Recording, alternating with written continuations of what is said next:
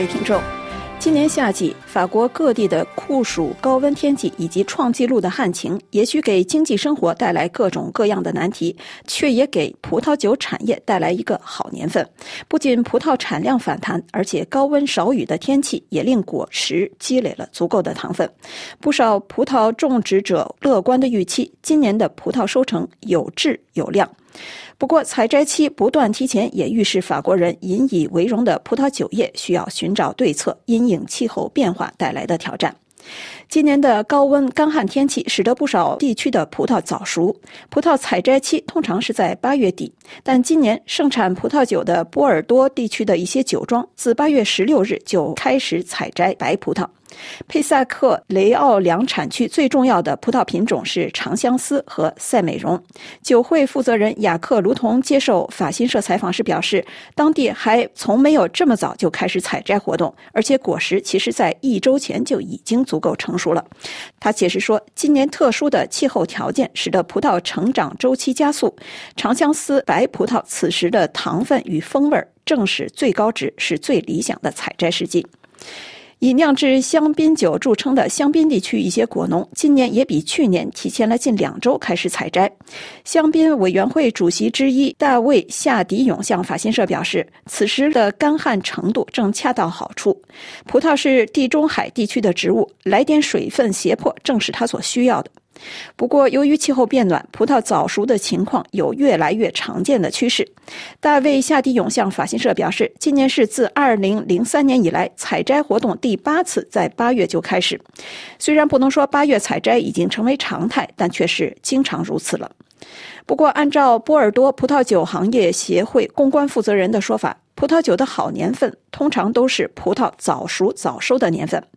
的确，干旱缺水虽然有可能令葡萄树停止生长，影响果实的养分，甚至导致果实枯干，但水分太多也会令浆果迅速膨大，而糖分降低。今年虽然谈不上是风调雨顺，但大部分葡萄园显然都挺住了所谓的水分胁迫的考验，也及时躲过了暴雨的冲击，提前进入了采摘期。业内人士都认为，目前的浆果酸甜比恰到好处，对今年的酒酿颇为看好。不过，高温导致葡萄生长速度加快，也使得浆果来不及长大，产量也就相对降低。佩萨克雷奥两产区的葡萄可能比往年小百分之三十到百分之四十，但尽管如此，根据法国农业部葡萄酒产量预测的统计局八月初的预测，今年法国葡萄产量可能在四十二点六亿至四十五点六亿升之间。与去年相比，可以说收成提升的幅度在百分之十三到百分之二十一之间。如果确实如此，这说明今年的产量接近最近五年的平均值。可以说，今年的葡萄收成不仅有质，而且有量。不过，葡萄采摘期不断提前，也预示法国葡萄酒产业需要寻找对策，应对气候变暖对葡萄种植提出的挑战。法国今年遭遇有记录以来最严重的干旱，虽然大部分葡萄园挺住了缺水带来的水分胁迫，但也有一些葡萄树不得不申请特别浇灌许可。要知道，法国对葡萄园，尤其是原产地命名控制葡萄园的浇灌有严格的规定。